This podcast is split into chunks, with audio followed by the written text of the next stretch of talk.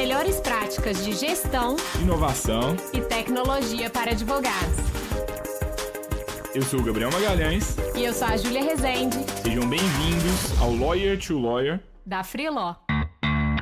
É, se vocês quantificaram a redução de custo né, de pessoas fazendo internamente dentro do escritório versus contratando na plataforma, ou se algum cliente de vocês já fez esse cálculo.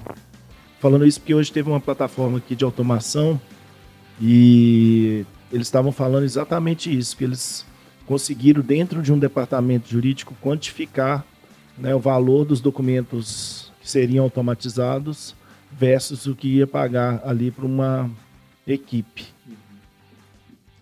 Bem, Cris, é, sendo bem sincero com você, assim, a gente não tem esse número 100% apurado. É, eu vou dar como exemplo as demandas nossas previdenciárias, por exemplo.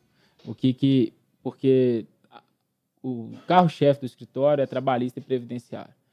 E 100% das nossas demandas são honorários no, no êxito. Sempre, sempre foi isso. Só recebemos se ganharmos.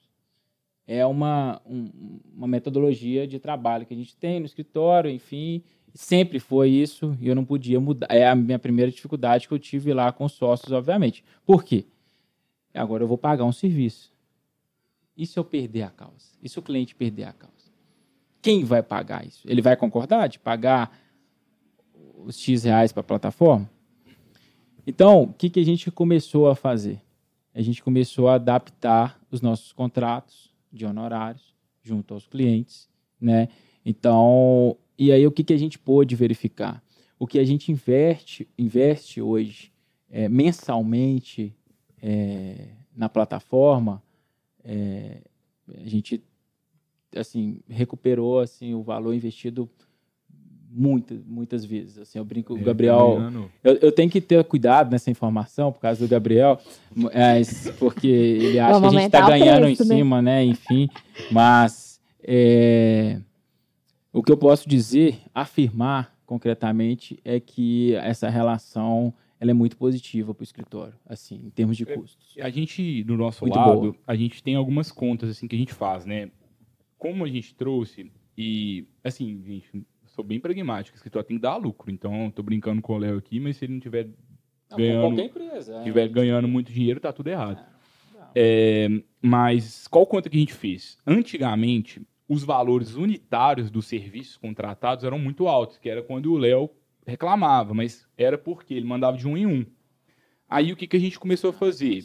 Vamos mandar mais. E aí a gente criou a assinatura e a gente definiu o mínimo que a gente aceita é 30. Ah, quero pedir menos. Azar, não atendemos. A gente se especializou em quem vai pedir no mínimo 30. Porque aí a gente conseguia entregar um custo.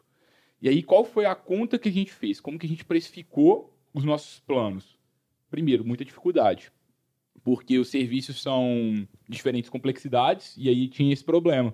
O Léo pede um serviço de 10 horas, as pessoas querem fazer ele, tipo assim, sei lá, 400 reais o serviço dele e ele, se ele pagar 400 reais por petição, ele fale, o escritório não, vai, não, não cabe no bolso. Se, se, qualquer um fizer a conta aí, quantas petições tem o escritório, se colocar aí 400 reais no preço por peça, a não ser que sejam demandas extremamente complexas, não para de pé. Só que às vezes, se for uma demanda unitária ali, vai ficar nesse preço. Então foi o primeiro grande desafio que a gente teve de precificação. É, aí o que, que a gente fez? A gente começou a calcular quantas peças em média um advogado faz no escritório e quanto que ele recebe em média por mês. E aí a gente começou a fazer uma conta de custo por peça com os, com os clientes que a gente tinha, com as pessoas que a gente entrevistou, né? É, eu cheguei a entrevistar 91 escritórios. No podcast entrevistei também vários, mas aí com outro propósito, o Stefano, inclusive. É, o Cris também, o Léo também em outro momento. É, mas a gente, a gente a entrevistar para conhecer, entender, né? E aí, assim, o custo por petição interno é uma métrica que a gente começou a perguntar para os nossos clientes. E aí a gente basicamente trabalha junto ao cliente para igualar ou é, porque se o, se o custo por peça interno do cliente está igual ao nosso, em tese ele já está tendo benefício, porque ele não tem o custo da posição, ele não tem o custo ali de ter um computador a mais, e ele não tem o risco trabalhista. Então, o trabalho é sempre igualar esse custo interno. Mas hoje, o que a gente tem no, dentro do nosso painel, que a gente vai mostrar para vocês daqui a pouco, é uma métrica de horas economizadas na plataforma. É, porque sempre que um cliente pede para a gente uma demanda, a gente pergunta quantas horas você acha que é, esse serviço vai, vai demorar. Isso aí é, funciona muito bem também para quem trabalha com timesheet, né? Que aí você coloca ali a hora e depois você repassa essas horas para o seu cliente. E aí o valor por hora que você está recebendo versus o valor que você está pagando, você consegue controlar de uma forma melhor. Mas, por enquanto, são essas as formas. Mas uma coisa que a gente estava até conversando é Hoje a gente está com. Eu não, não, sei, as meninas aqui, a Carol e a Areta estão do time aqui também. Eu não sei quantos clientes ativos que a gente está, mas eu acho que é 118, 120, alguma, um número próximo desses, com, com planos mensais com a gente atualmente. É, a gente nunca fez nenhum estudo de caso com cliente para navegar a fundo, sendo 100% sinceros, para entender, tipo assim, números de uma forma mais rígida ainda. E, assim. e eu acho interessante essa provocação do Cristiano, porque para o escritório como qualquer escritório, eu acho que para nós é interessante fazer isso. Eu, eu, eu, não soube responder a ele porque a, a questão financeira, né? Não, a gente tem um setor financeiro que cuida dessa parte, mas pode ter certeza, vai ser a próxima meta nossa. Uhum. É, exato, porque eu acho é, é muito interessante a gente fazer essa relação. A gente sabe que se recuperou todo o investimento que a gente fez na plataforma com base em, em ganhos de demandas e com base no tipo de contratação que a gente tem pelo escritório com o cliente pum, a gente consegue repassar esse custo, sabe? Então, isso eu posso te falar. P perder, a gente pode ter certeza, a gente não perdeu. Isso eu digo para vocês assim.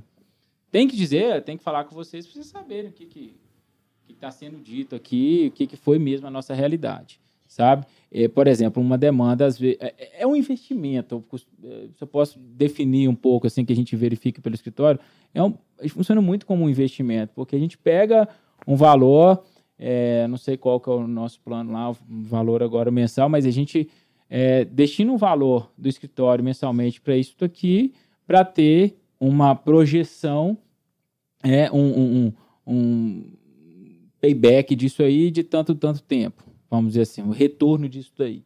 E às vezes. E, mas uma boa é. conta de padeiro funciona muito funciona, bem, gente. É, se mas... é o seguinte, olha, se eu estou pagando, sei lá, 80 reais uma petição. Sim. E no êxito eu posso ganhar, sei lá, 3 mil reais daqui a três anos. Quantas peças que vai, vão ter nesse processo durante todo o curso? Sei lá, oito peças. Eu, então é, é 80 vezes 8 dá 640 reais que custa. Se eu vou ganhar 3 mil reais, eu estou tendo um retorno de três vezes o valor investido. Ok, mas o dinheiro futuro vale menos do que o dinheiro presente é. e ainda tem o risco da ação. Então eu poderia considerar que essa causa vale R$ 1.500 se eu, se eu considerar um risco de 50%.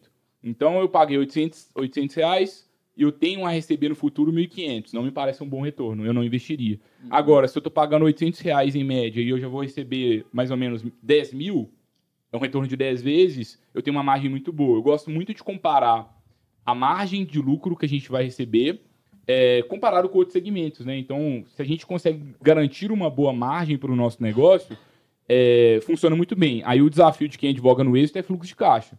Porque você tem que, você tem que conseguir custear essa operação e quem está começando na carreira agora não tem esse dinheiro. Mas quem já tem uma cartela, já está mais consolidado, consegue custear isso no, no, no, no presente para que no futuro receba o dinheiro de volta. Ô, Gab, mas só, só discordo de você um ponto, que é em relação a isso, ah, eu estou começando agora a advocacia e não tem como fazer esse tipo de contratação porque eu teria que ter um fluxo de caixa. Eu, Se eu, for no êxito, eu acho muito difícil. É, não, mas eu falo assim, porque, como eu disse, né, a gente trabalha com um modelo, com uma trava, se, se você pactua com o seu cliente um, um honorário, se você consegue repassar para ele, isso é perfeitamente possível. Pelo menos uma taxa de que seja de manutenção do processo ou de acompanhamento do processo irrisória mensalmente, você já pagou a freeló. Você não precisa, você não precisa de colocar a mão em uma peça. Eu posso garantir para vocês, todas as petições do início ao fim no processo. Estou falando isso, gente, porque eu já testei. É assim, eu, eu, eu, tenho um processo que eu já testei do início ao fim. Deixa eu ver se dá para fazer desse jeito. Dá. É, é óbvio que, é, são, o negócio eu falei, o escritório é um escritório de massa, então é muita demanda. Às vezes a gente nem nós damos conta de mandar para a plataforma. Então você acaba selecionando o que você vai mandar. Mas eu discordo disso. Eu acho que é, se tivesse iniciando agora a advocacia, eu acho que dá para fazer um, uma utilização de uma startup, mesmo se a gente for na contratação no ISTO. Eu acho que dá para fazer esse, esse, fluxo de caixa legal. Cara. O que, que eu acho que vai ser diferente? O ganho. Né? O ganho vai ser diferente. Se você está começando, obviamente, agora, até a gente alavancar, a coisa vai sendo progressiva. E eu acho que isso é interessante. Olha, vejam, gente, que eu né, fui muito pé no chão, quis ser muito pé no chão com o escritório, mesmo tendo né, um escritório, como eu disse para vocês, com um grande volume de demandas, eu quis começar pelas demandas mais simples. Eu, eu ia arriscar com a demanda mais complexa, sem saber a funcionalidade, vocês concordam? Então, assim, não ia fazer uma coisa dessa. Né? É, eu não sei, questão de tempo, mas eu, eu, eu me lembrei de uma coisa, queria só compartilhar só a Júlia falar aí que ela tá. Não, é que eu ia falar sobre essa questão do. Eu falei que a defesa é ia ser eu tô boa, com né? duas então... pessoas que falam muito, gente. Eu sou, eu falo menos do que esses dois aqui, então.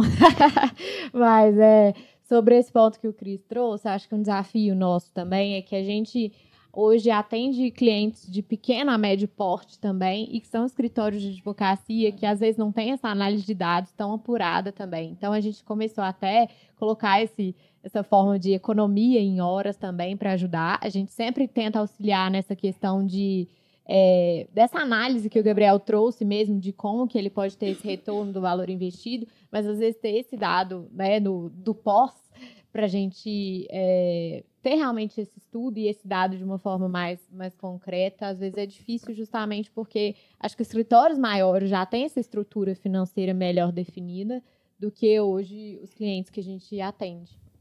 É. Então, é, esse cálculo vai ter que ser feito, assim, até sugiro que vocês façam pelo seguinte, as empresas estão o tempo todo calculando hoje fazer internamente versus contratar escritórios versus contratar um serviço jurídico alternativo ou uma, é, uma Lotec, por exemplo. Dá exemplo de quando eu estava na Localiza.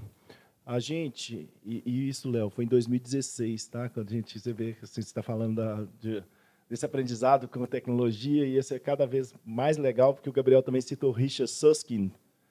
Quem conhece o livro Tomorrow's Lawyers aqui? Então, ainda é muito pouca gente, e o Richard, que é uma das maiores autoridades de inovação e novas tecnologias do mundo do direito, ele escreveu esse livro em 2013, dizendo que três direcionadores de mudança vão impactar profundamente a advocacia. Fazer mais por menos, quer dizer, uma pressão muito grande orçamentária, né? empresas reduzindo o seu, o seu orçamento e repassando isso para os escritórios. As novas tecnologias, buscando eficiência. E o terceiro é a liberalização de serviços jurídicos. Quer dizer, é, escritórios podendo ter sócios que não ah, são advogados e advogadas, podendo fazer operações de mercado. Então, assim, é, gente, é muito legal assim, né, voltar nesse tempo, porque a gente está falando isso, imagina o Richard está falando isso desde 2013, esse movimento da B2L, eh, da B2L Uh, começou mais ou menos 2016, 2017. Ainda tem muita gente, né, quando a gente vai falar essas coisas de inovação e novas tecnologias, a gente tem que voltar coisas que a gente está falando há, muito tempo e com o avanço agora do, do chat GPT e de todos os outros fornecedores de IA, uh, impactar cada vez mais a advocacia. Mas lá, Léo, a gente fez, né, quando a gente começou um pro projeto de inovação dentro do departamento jurídico da Localiza, a gente fez esses cálculos. Então, por exemplo, nós contratamos na época o Netlex, estava nascendo, uh, e fizemos 29 mil defesas de PVA, de autos de infração que estavam né, é, sendo lavrados no estado de São Paulo pelo fato de da Localiza emplacar os carros em Minas Gerais. E aquilo foi a gente começou a calcular assim quanto que passando para o escritório, né, aquele valor seria e ah, internamente também. Outro cálculo que foi feito e que foi economizado milhões de reais em consultoria, ah, em societário, enfim, contratos, operações de dívida, foi começar a levar, primeiro assim, calcular, vale a pena fazer fora, vale a pena trazer um gerente. Eu trouxe um gerente da Uzi Minas para trabalhar com a gente, Uh, e que começou a usar Netlex também para fazer né, é, a, as automações de coisas mais complexas. Também calculando quanto que eu estou diminuindo do meu orçamento uh, aqui para implementar essas, essas tecnologias. Então, uh, eu tô chamando atenção também para a galera que está aqui de escritório da importância de começar a fazer esses cálculos que, é um, que, são cálculos que não são feitos de uma maneira geral. Quanto que custa né, cada produto? Quanto que custa cada área, quanto que custa cada produto. E começar a fazer cálculos, porque essa pressão por eficiência, alguém acha que aí vai, vai voltar? Alguém acha que uma operação de debêntures vai custar 400 mil reais, 500 mil reais, ou vai achar que vai continuar 50 mil reais? Então, assim, esse movimento não tem volta. Então, se alguém tiver no modelo para assinatura fazendo uma operação de dívida, uma operação societária, pelo menos a primeira minuta, assim, não, eu não vejo outro caminho que não né, adotar é, os serviços jurídicos alternativos também. É uma eu sempre é uma coisa engraçada, né? É, hoje a gente se especializou na data de hoje, né, em trabalhar com escritórios que atuam geralmente no contencioso, tem mais ou menos mil processos ativos, são escritórios que a gente considera de pequeno porte. Então, o maior cliente nosso, não sei quantos processos na verdade, mas assim, sei lá, um cliente grande da Freeló tem 10 mil processos ativos, por exemplo. E aí a gente, geralmente conversando com os com clientes, né, que às vezes estão querendo delegar um volume maior, sei lá, vamos supor, mil petições mês, duas mil petições mês, Aí eu chego pro, pro cliente e falo assim: qual que é o seu custo por petição interno? Não sei. Ninguém sabe me falar o custo por petição interno. Eu falei assim: me fale o seu custo por petição e vamos tentar trabalhar. É, a gente se transformou no fundo hoje em uma empresa que é um mix de uma empresa de RH e de logística. Então, o nosso, nosso ponto é: me, me dê a sua oportunidade, eu vou conversar com pessoas sobre essa oportunidade. Se essas pessoas se interessarem e ela realmente for interessante, é dentro do custo que você propõe, poxa, show de bola. Para o advogado, é muito legal, porque assim, pode parecer bobeira, mas é, advogado está cansado de ser maltratado no ambiente de trabalho também, porque os ambientes de trabalho no direito são muito ruins, geralmente. Então, e não é por mal, porque eu escuto os dois lados. O sócio fica todo frustrado porque a equipe não é comprometida, que a nova geração não, não presta, é, e etc. Mas e talvez tem, claro, tem, tem um dos dois lados, mas o lado advogado, ele está cansado de ser microgerenciado, ele está cansado de bater ponto, ele quer mais liberdade, ele quer mais flexibilidade. Então, se a gente consegue entender qual é o nosso custo por petição, faz, é, fechar um projeto, olha, o meu, meu custo por petição é X, vamos tentar bater? Dá para a gente tentar bater. A experiência que a gente tem com clientes que querem delegar muitas, muitas petições até o momento é que eles não sabem esse custo por petição. Então eu prefiro trabalhar com os, com os nossos pequenos hoje, que graças a Deus estão gerando um, um faturamento legal para a empresa, e é, na conta de padeiro deles, estão vendo que está funcionando e está gerando resultado. É mais ou menos esse que tem sido o nosso posicionamento atual.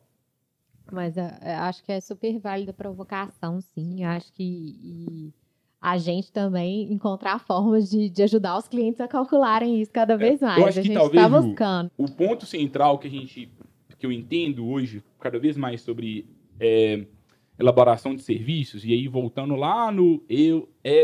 é agora não, agora não, não essa, essa e, letrinhas. Voltando para ele, é difícil só o Cris conseguiu falar. Eu sempre confundo a ordem. Só o Cris conseguiu falar certo. Para mim, o segredo de uma boa entrega é, é gestão, sabe? Então, assim, o Léo, e aí é uma divergência que a gente. Uma divergência para convergir, né? O Léo sempre falava, Gabriel, eu quero prestador, eu quero prestador. Eu falei, Léo, será que é isso? Será que é isso? Será... Talvez não é prestador, talvez é você enviar um áudio explicando como que você quer impugnação e salvar no seu perfil, e aí todo mundo vai fazer do é. jeito que você quer.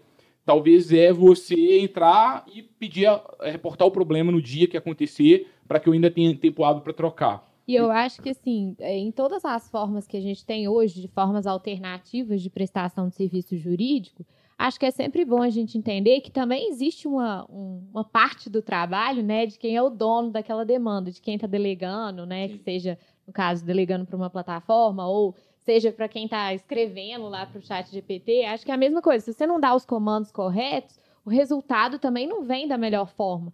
Eu acho que isso, em toda forma alternativa de prestação de serviço que a gente pensar, sempre vai existir esse trabalho que é do dono mesmo do caso, é, conseguir ali organizar, seja para né, delegar, ou seja para buscar essa alternativa da melhor forma. E aqui também não é diferente. A gente sempre fala que parece mágica, mas não é, né? Então exige esse trabalho. Acho que no nível que a gente está hoje ainda exige essa assistência mesmo do dono da demanda. Acho que pelos caminhos que o chat GPT está indo, pode ser que em algum momento é, a máquina seja tão potente que essa assistência humana fique cada vez menor, né? Mas acho que no momento que a gente está hoje, sempre que a gente pensa numa forma alternativa, a gente tem esse desafio de ter o trabalho mesmo do outro lado. Mesmo que você não, tá, não esteja executando aquele serviço, você tem o trabalho de ser o, o responsável né, pela entrega, digamos assim, e dar os comandos para isso. E eu penso assim, nós, advogados, né, que temos, obviamente, que ter o, o resumo do caso, saber o caso, é, é fácil para a gente esse, esse comando. Essa gestão, não é, assim, do ponto de vista prático, gente, ela é muito, muito fácil, muito ágil, porque você sabe os pontos centrais que você precisa para aquela determinada petição. Então, se você colocou aquilo ali, se o prestador é, for minimamente, até Gabriel, sobre isso aqui, né? Para pedir um ah, serviço, tá. você clica em pedir, você coloca o nome uhum. e aí depois você, ah, quero contratar no meu plano ou fora do plano, eu dentro do plano. E aí eu vou informar. Eu posso salvar um pedido para que eu peça em menos cliques, mas vamos supor, um caso de direito civil é, o Léo. É porque a gente trocou. Eu não gostei, não, é? É porque a gente, tro... é porque a gente trocou a plataforma e aí ele, ele tava mais acostumado com a antiga. Feedback ao vivo. É, exato, mas o que, que a gente está fazendo agora? É a gente já. Pode, pode fazer. Não, em relação a. Legal. Bom, gente, prazer, Diogo, primeiro. É, em relação ao próprio chat GPT e as outras inteligências artificiais que estão vindo, agora perguntando mesmo de, de modelo de negócio mesmo. É, vocês têm uma plataforma onde vocês conectam o cliente, que é o advogado, com é, um escritório, né, com o advogado que ele vai fazer ali a, a confecção da petição. A gente sabe que, como o Cris pontuou ali, que esse advogado que está prestando serviço, ele pode usar o chat GPT, ou talvez os próprios escritórios possam utilizar isso também. Então, assim, eu queria ver de vocês, como modelo de negócio, o que vocês esperam nesse futuro da, da inteligência artificial, se vocês já estão pensando, se preparando algo, se talvez vocês possam acoplar isso dentro da sua plataforma também. Né? É só uma expectativa mesmo. Obrigado. Obrigado. É, primeiro, já perdi duas noites de sono, né? Até falei o pessoal ali antes. Então, dá medo sim, com certeza. Pode matar o nosso negócio, mas a gente não pode encarar assim, nem deve. Eu acho que é uma, pode ser uma grande oportunidade. E quando surgiu o boom da inteligência artificial, eu fiquei com muito medo e, e, e, acho que quando eu comecei a estudar um pouco mais, eu fiquei mais seguro. Então, por exemplo, o investimento de 5 milhões de dólares na Harvey AI, que é a empresa lá do, do, do Vale do Silício, foi, foi investido pela própria OpenAI, que é dona do ChatGPT. Ou seja, o ChatGPT entendeu que os donos dele entenderam, o mercado jurídico é nosso. Foi o comunicado que eu vi. Só que aí, de um lado, eu gostei porque, primeiro, pela primeira vez na história, a gente tem talentos, é, os maiores talentos do mundo trabalhando numa, numa Lotec. Porque é ex-Tesla, ex-Uber, ex-Twitter, pessoas muito legais. Segundo, é, hoje os mercados de tecnologia no direito, eles não, são, não têm tanta força quanto fintech e outros. Então, de certa forma, pode fortalecer o nosso mercado, porque é mais dinheiro e a tese de valorização da empresa pode ser maior. E o que eu, eu acredito, né? A gente começou a estudar a API do, do GPT, a gente já comprou o domínio freelaw.ai e já começamos é, é, já compramos o domínio, inclusive foi muito caro o domínio, tipo assim, comparado com os domínios normais. Eu acho que todos os domínios .ai estão super caros, mas a gente ficou na dúvida, compra ou não compra? Seguinte, compra. compra, sei lá, né? A gente comprou o domínio no medo, mas, tá, a, a, é, mas assim, a gente já está testando o chat GPT em beta é, e já temos planos já de lançar uma versão. Vou explicar para vocês qual que é a nossa tese. Primeiro ponto. É, tem um conceito dentro do, do chat GPT que é você treinar ele ali, modular ele ali dentro do seu próprio negócio, né? É, então, a ideia é, a gente tem o nosso banco de dados aqui, que ele é único. O chat GPT tem um banco de dados dele lá incrível, que criou aquele, aquela super máquina dela a gente pensou, de certa forma, de combinar o nosso banco de dados com o GPT para fazer com que o GPT seja mais assertivo nas demandas dos nossos clientes. E utilizar os próprios feedbacks dos clientes dentro das plataformas e peças que eles consideraram como boas para alimentar ali a inteligência e falar, olha, aqui a gente já tem todos esses seus feedbacks, a gente já sabe o que é uma apelação Sim. possível na determinada, sei lá, uma cível ainda mais específica em direito bancário, num caso de ação de indenização XPTO, é, que você considera boa e a gente está enviou todos esses dados ali para a inteligência artificial entregar o mais próximo possível de uma peça que você considera boa, É. já considerando todos esses é, critérios mais subjetivos de qualidade. Então, seria uma forma de treinar né, o algoritmo com base nos nossos próprios dados para ser mais específico ali para os clientes. É como o seguinte, assim, aqui a gente tem o perfil do escritório. Então eu tenho aqui, documentei meu estilo de escrita. Então, beleza, GPT, esse é o escritório, ele gosta disso e disso. Aí o escritório chegou, clicou em enviar serviço. Aí, ao invés de estar aqui, vou- é, ao invés de estar aqui, contratar dentro do plano, fora do plano, tem contratar fora do plano, dentro do plano e contratar GPT. Ou contratar é, inteligência artificial mais pessoas, que eu acho que é o caminho inicial. Aí eu vou colocar aqui, contratar inteligência artificial mais pessoas, né? E aí eu colocar, contratar dentro do plano. E aí eu vou informar direito civil, contestação. Aí eu vou Sim. colocar o prazo. O prazo, na verdade, não vai ter porque vai ser instantâneo, né? Porque já vai ser gerada na hora. Olha a vantagem também. É, aí eu vou selecionar. Isso aqui também não vai ter, né? Que na plataforma a gente tem a possibilidade de selecionar os advogados 90% mais, que custa dois créditos, e eles recebem em dobro, e o, ou então os advogados normais. Mas isso aqui não teria. Aí eu vou informar a área de especialidade, e aí eu vou fazer um. Jogo meus arquivos aqui, por exemplo. Aí a gente já está com um problema nos, nos testes que a gente está fazendo, que é como que a gente vai mandar os arquivos para o GPT. Porque a gente tem, às, às vezes, o cliente manda um processo de mil páginas. E para o GPT ler um, um documento de mil páginas é mais caro do que um advogado humano. fazer.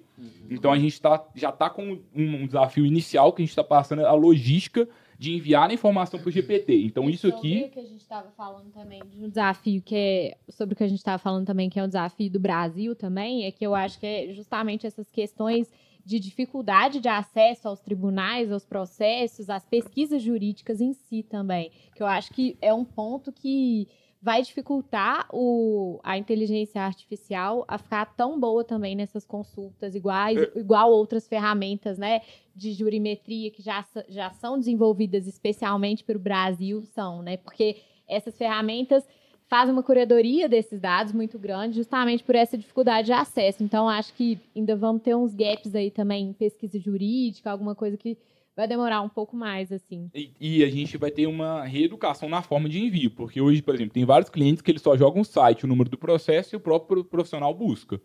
Então, o GPT não vai funcionar assim. A gente vai ter que mudar a forma de envio de arquivos, né? Mas a gente está estudando isso.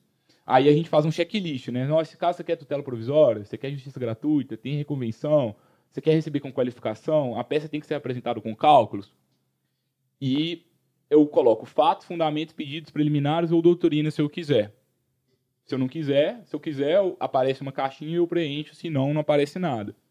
Então, de certa forma, a gente, é, dentro do, do GPT, a gente tem que aprender a fazer uma coisa que chama os prompts, que é a forma de fazer as perguntas para eles. Então, a gente acredita que o nosso envio de serviço ele pode ajudar no prompt, que vai ficar mais fácil para o contratante. E, além disso, ele vai chegar aqui e vai colocar Freeló inicia o serviço, eu inicio o serviço ou o GPT faz? Ele colocou aqui GPT faz, aí enviou. Aí ele vai enviar, aí, no caso aqui não vai ter isso, né, dos favoritos, essas coisas. Eu posso estimar quantas horas aqui que eu tô tendo, que é esse dado que vai lá para o painel de analistas que eu mostrei para vocês, e enviei o pedido. Enviei o pedido, o que, que vai acontecer? O GPT vai lá e faz o, a peça. Envia para o Léo. Aí o Léo, o que, que vai falar? Tá uma bosta. Aí ele vai lá falar que não tá bom. Aí talvez ele vai chegar e falar assim, cara, Léo, você quer pedir revisão pro GPT? Quero, então pede revisão pro GPT. Não gostei. Beleza. a gente vai vai mandar para um acho humano. que até a forma de processar essa revisão também, né? Quais vão ser esses prompts corretos para vir uma revisão bem feita Eu também. ia provocar vocês exatamente nessa questão, no pedido de revisão e principalmente na questão do custo. É, mas, mas assim, a, a ideia é, o GPT fez. Aí o Léo não gostou, o que, que a gente vai fazer? A gente vai mandar para um humano que vai fazer, e aí o Léo vai dar a nota. Ah, humano, eu gostei. A gente vai devolver pro GPT. GPT, isso é uma peça boa. A peça que você fez anterior não está boa. Da próxima vez, o Léo gosta desse jeito. Tente de novo. Então a ideia é a gente fazer essa mescla. Eu acho que. é, e, e, assim, a nossa ideia, né, é, é meio que ser cada vez mais um workflow de- da jornada toda, sabe?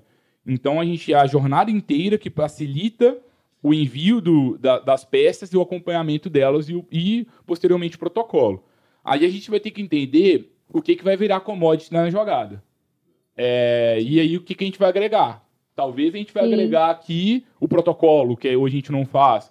Talvez É. a gente vai agregar aqui a leitura do prazo e o agendamento direto Mas já envio do GPT até a forma automaticamente. que a gente vai ajudar os escritórios a fazerem é, esse envio, né? Até o nosso jeito de enviar já pode ser uma vantagem, né? Porque se a gente se especializar nisso e for a plataforma que envia os prompts melhor, que tem todos esses dados e feedbacks coletados e já encurtar esse caminho na hora da delegação e a forma que, por meio da minha plataforma, ele consegue o resultado e a forma que ele sozinho consegue, já pode ser também uma, uma vantagem. Acho que cenas dos próximos capítulos por Agora, aí. os nossos desenvolvedores, se- quando eles assistirem essa apresentação, eles vão me xingar. Eu vou falar assim, Gabriel, esse negócio não vai sair exatamente assim. Claro que muda, mas assim, é só traçando de forma 100% transparente a nossa visão de negócio sobre esse tema. emendar uma segunda pergunta.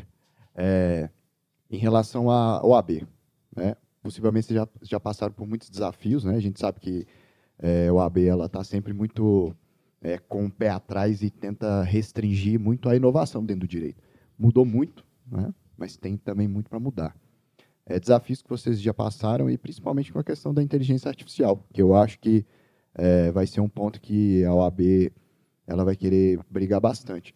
É, contatos que eu já tive é, em relação a essas restrições, né, entre aspas, é que eles tentam não tentar tirar a humanização das peças. né? Então, assim, outras plataformas já tentaram surgir que é, realmente para fazer uma intermediação ou para fazer é, ali mesmo a confecção das peças, e o que eles ficavam é, batendo em cima é que não teria como é, medir a qualidade ou quem está fazendo isso. Se realmente é um advogado, se não é, etc.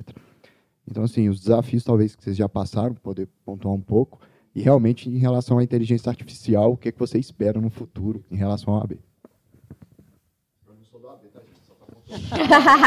É, De nenhum outro órgão regulatório, né? sendo sincero, é, É. a gente está num bom posicionamento. Em qual sentido? O a gente está ganhando o jogo do jeito que está, assim, de certa forma. Então, se a OAB frear a inteligência artificial, beleza, vamos continuar com o nosso negócio, graças a Deus está funcionando. Perdi duas noites só na toa. Se, se a OAB não frear, a gente tem que ter. Então, eu acho que, assim, no- na nossa posição, a gente tem que ter. Porque é uma questão regulatória que vai poder mudar. Então, vamos fazer se qualquer coisa não vai ao ar a inteligência artificial, fica só isso aqui, que até o momento a gente nunca teve problema, porque, sendo sincero, eu acho que assim, a gente vai ter, eu acho, algum tipo de problema, porque qualquer empresa grande começa a ter discussão. É, e, e agora com a nossa escala, né, a gente já está começando, a gente já, assim, alguns clientes já falaram com a gente, assim, nossa, na nossa seccional, é, falaram que não gostaram da proposta de vocês e coisas assim, não tem como agradar todo mundo. A gente tem uma postura muito colaborativa. A gente nasceu num evento da OAB, inclusive. Então, nascemos lá na Comissão de Direito para Startups. Então, a gente sempre tenta ir pelo diálogo. Entendeu? Poxa, o que a gente pode fazer diferente, então? Para ser sincero, se a OAB fosse reclamar com a Freeló, para mim, o primeiro ponto é quanto, que um, que, quanto em média que um advogado associado está ganhando no escritório? Compara com o que os advogados estão ganhando aqui e vamos ver quem está pagando melhor. Geralmente, a gente paga melhor. Então, assim, é, se for para reclamar, Acho que é toda uma massa estrutura. Que tá pagando aí R$ 1.500 advogado, às vezes menos, por mês. A gente tem um, um modelo de, de precificação diferente. Então, como é crédito, como é uma coisa diferente, então não tem tanto. Ninguém tem tanto parâmetro. Então, então tá pouco, tá, tá muito. Eu gosto muito de calcular o valor que cai no bolso do advogado por mês. Na plataforma nossa, hoje tem advogado que tá ganhando mais de 5 mil por mês. Tem advogado que é só hora extra e ganha, sei lá, 2 mil no mês. Outros faz um serviço outro e ganha, sei lá, mil, mil reais, mil quinhentos reais para um serviço outro ali no mês. E estão satisfeitos. Claro que tem os prestadores também são críticos, assim como o Léo é crítico. A gente, a gente gosta de trabalhar com gente crítica porque faz a gente melhorar. A gente está sempre buscando melhorar, mas é a, o discurso que a gente tenta construir e, a, o propósito que a gente acredita é mais ou menos nesse sentido. É, e acho que só complementando, acho que hoje assim a gente está numa posição menos ofensora à regulamentação, porque a gente hoje também é, inicialmente, né, é, faz serviços apenas para outros escritórios de advocacia. Então, a gente não está num papel de eliminar o advogado da jogada, né? A gente quer ajudar o advogado a ser mais eficiente e mais estratégico. Então, em parceria com os advogados, e não no sentido de oferecer esse serviço diretamente para um cliente final, que eu acho que é o que a OAB vai pegar muito aí com a evolução da inteligência artificial, é justamente o, o B2C, né, digamos, que seria direto para esse consumidor final, assim, talvez até pessoas físicas. Não sei como que vai ser, vai ser construída essa visão para empresas no futuro, né? Mas de empresas para empresas. Mas eu acho que para pessoas físicas vai ser o desafio maior. Mas eu acho que entra no passo também que o, o Richard trouxe, que é a flexibilização das regulamentações à medida que a tecnologia vai evoluindo, porque eu acho que isso tudo que a gente está passando remonta muitas outras revoluções que já aconteceram.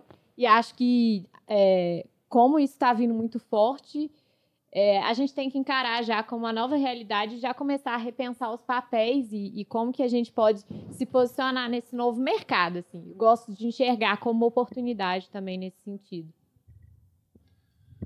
Bom, te respondendo aqui, Diogo. É, quando surgiu a luz elétrica, teve um protesto dos acendedores e apagadores de lamparina, que eles tinham que ir lá acender e é. apagar. Há uh, pouco tempo atrás, a gente teve o sindicato dos taxistas brigando com o Uber. Não sei se você lembra, quebrando os carros.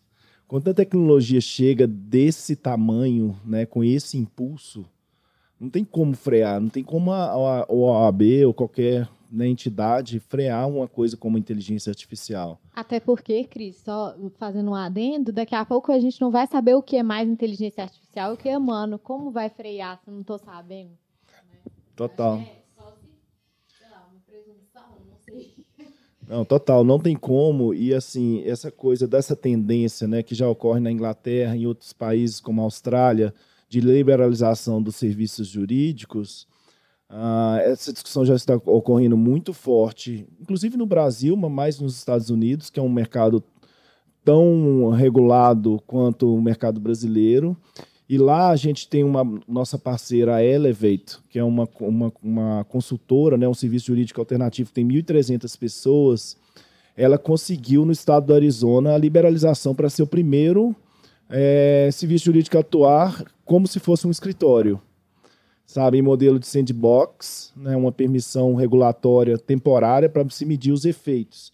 Então, é, diferentemente do Brasil, lá nos Estados Unidos existe uma preocupação muito grande, né, assim, com os, porque houve uma diminuição de pessoas interessadas em fazer o custo do direito. Uh, o que, que você ia fazer? Porque antes, né, com essas, todas essas plataformas de discovery, uh, e de uma série de outras, assim, o que, que essas pessoas de, né, de final de curso e, e, e primeiros anos, elas aprendiam fazendo coisas que hoje já são fornecidas pelas tecnologias. Então, assim, as entidades né, de classe, de uma maneira geral, uh, elas vão ter que se debater sobre o assunto. Aliás, esse assunto ele está sendo, sendo debatido agora, né, com toda a regulação, inclusive das plataformas digitais como um todo, o impacto no trabalho.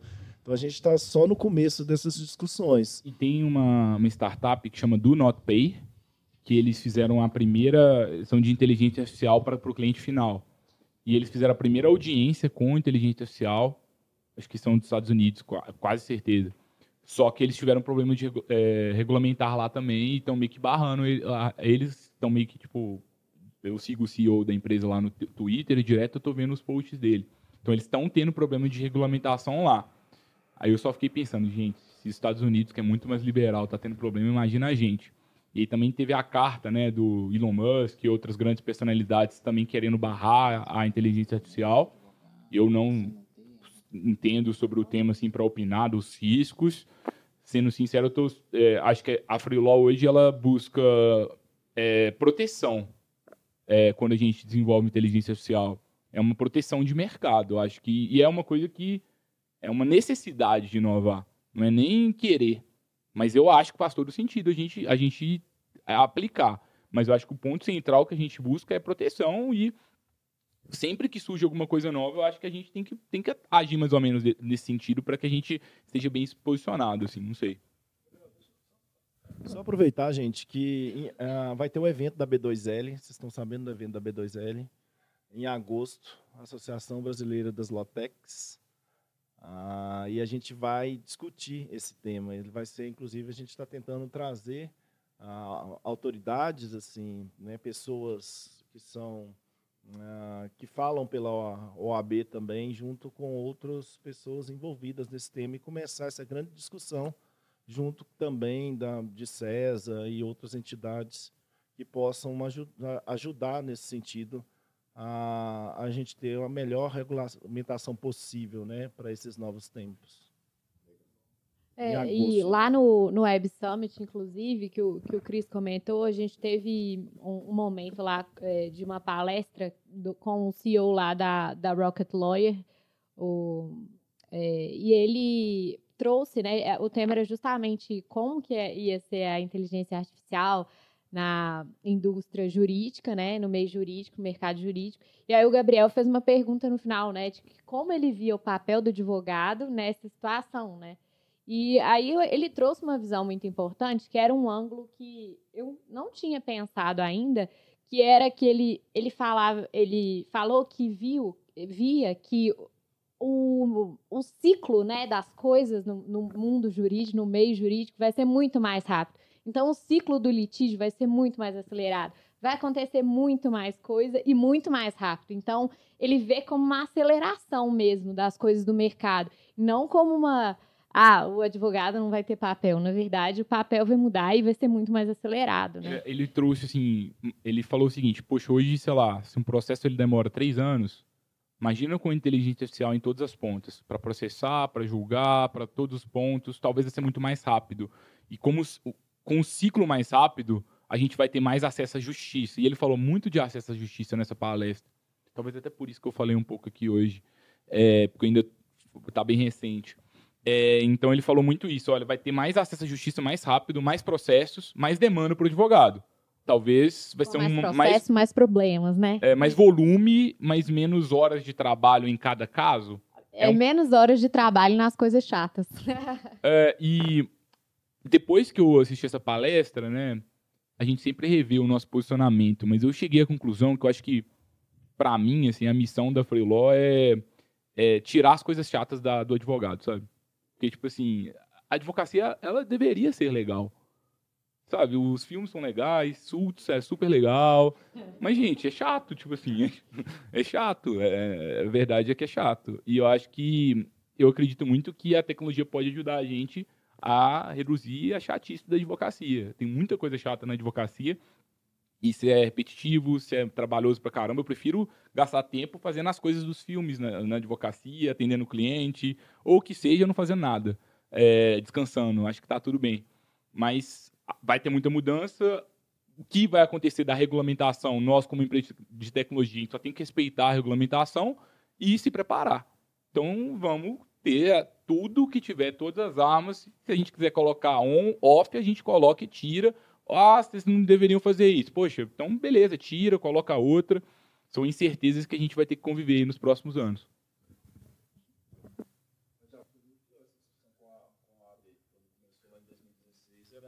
Quando começou em 2016, a discussão com a OAB era tensa.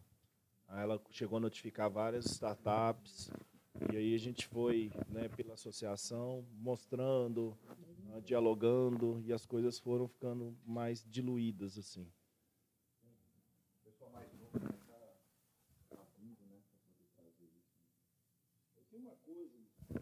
Tem uma coisa assim de muito de proteção de mercado, né? Você não, ah, não pode, né? E estou falando só só, Bra, só Brasil, né? Fora também, assim, você não pode, não pode advogado advogado estrangeiros no aqui ou lá fora da mesma forma. Então, essa proteção, não poder fazer marketing que acabava ajudando escritórios já pré-estabelecidos. Então, qual a função de você regulamentar marketing que não proteger alguém? Então essas coisas têm que ser revistas assim diante dos do, do, desse novo, né? E cada vez mais.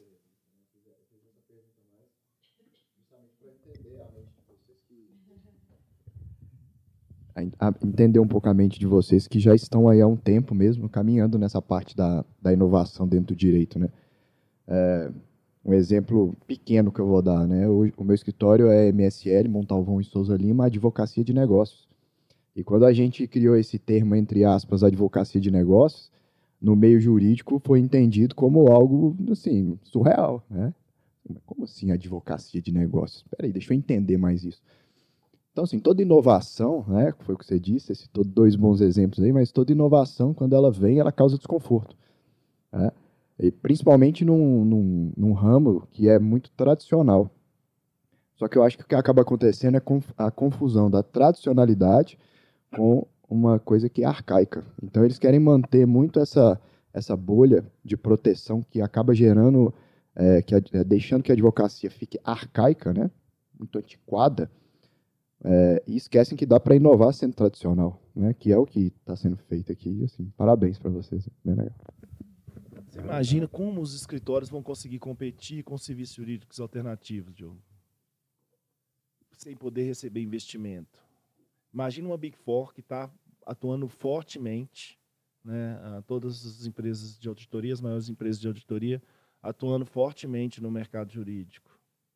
Como que você vai com elas investem né, juntas 4 bi ano em tecnologia? Como que os escritórios vão conseguir? Elas estão presentes crescendo. a Deloitte acabou de contratar o, o Paulo Silva, uh, meu amigo né, e colega de, de, de clube, né, da nossa associação de League Operations uh, Brasil, para né, montar, né, para criar essa operação, estruturar essa operação de chama LPO, né, Legal Process Outsourcing, que é cuidar das operações uh, jurídicas né, das empresas, como, tal e qual como a BHub, nossa patrocinadora aqui, que está crescendo absurdamente também, com, é que ela faz todo o back-office dos departamentos jurídicos e dos escritórios, principalmente das startups. E aí, Gabriel, só para falar dessa coisa da advocacia ser legal, é porque 70%, 70 80% das atividades de uma organização jurídica elas são operacionais.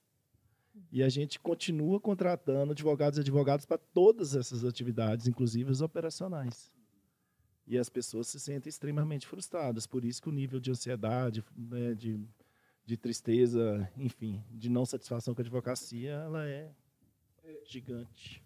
Gente, o trabalho operacional, se pelo menos ele tiver um workflow organizado, ele pode ser legal. O chato do trabalho operacional é eu envio uma peça, o sócio espera 49 do segundo tempo, 8 da noite ele revisa e fala o prazo fatal é 11 horas e eu tenho que ficar lá e eu enviei a peça quatro dias. Eu tenho que ficar todos os dias até 11 horas da noite porque não tem organização, sabe? Então, ah, eu nesse mundo assim que eu acredito, assim, acho que reduzir o trabalho chato da advocacia é muito difícil. Tem dia que dá vontade de sair até do mercado, de tão difícil que é, sendo sincero. Fala assim, gente, deve ser tão mais legal, sei lá, sabe, vender música, não sei, alguma coisa diferente que, tipo assim, que não é tanta coisa delicada, não é tanta pressão que a gente passa, mas pressão grande, oportunidade grande, mercado grande, muito dinheiro disponível, com problemas grandes, quem resolve ganha mais dinheiro e gera mais, mais impacto para as pessoas, consegue gerar mais empregos, consegue fazer mais diferença na vida das pessoas. Então é mais ou menos isso que, que a gente está vendo. Não sei se mais alguém tem, tem alguma ponderação. Pronto. É. E vão tomar uma cerveja ainda, que eu tava querendo. É. Eu, eu tava querendo tomar uma cerveja aqui, mas tudo bem. É. Alguém quer fazer alguma pergunta?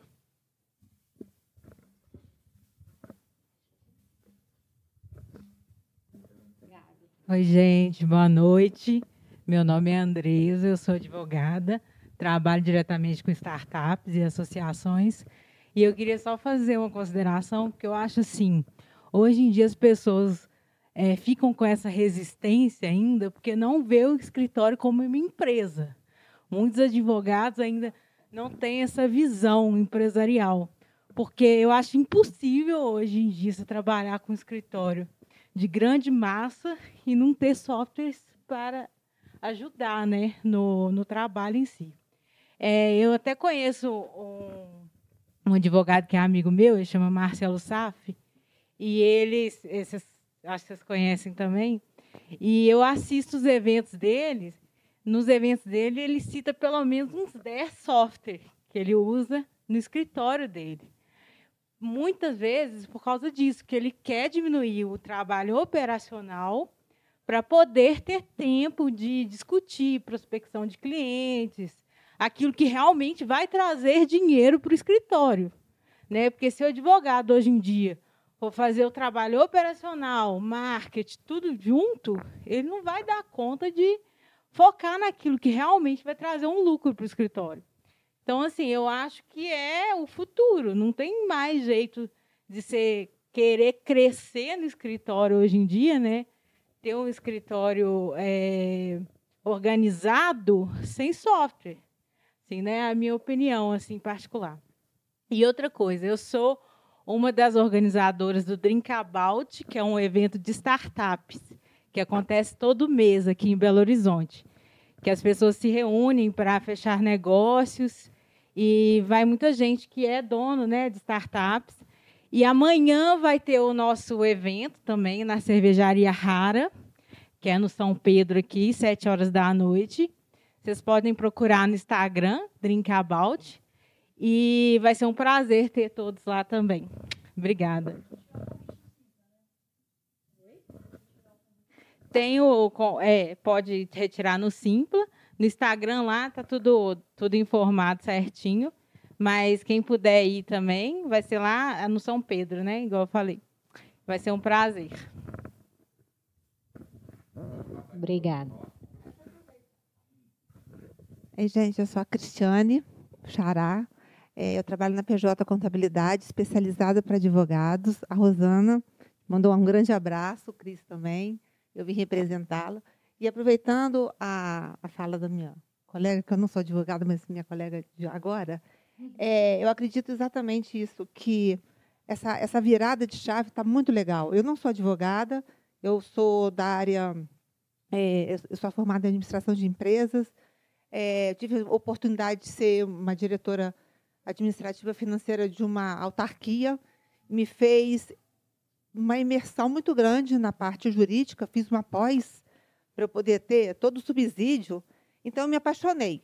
Né? E aí, hoje, eu estou nesse desafio, que eu também não sou contadora, mas o que, que eu vim falar é isso? É a visão que hoje o escritório de, conta, de, de advocacia virando uma empresa. Então, quando você, o advogado, que hoje vocês são muito jovens, e vocês estão numa, num, num plano muito além do que eu, na minha geração, vocês viraram a chave, e isso é muito legal.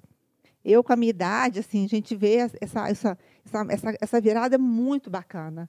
Então, é isso, é tirar essa visão é, de, de, antiga e falar, meu escritório é uma empresa.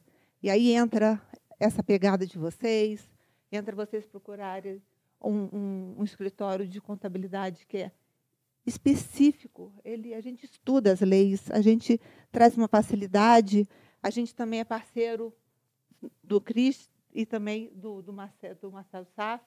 Tivemos no evento dele, patrocinamos no último evento que ele teve aqui em Minas, né, aqui em BH. Então, essa virada é muito legal, porque traz a, a liberdade de vocês procurarem mais clientes.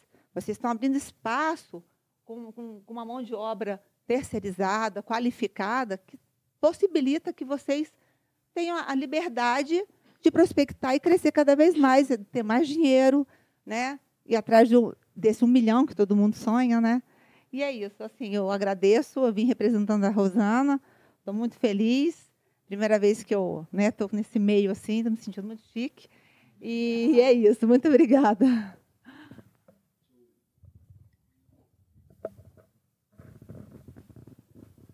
Bom, valeu demais.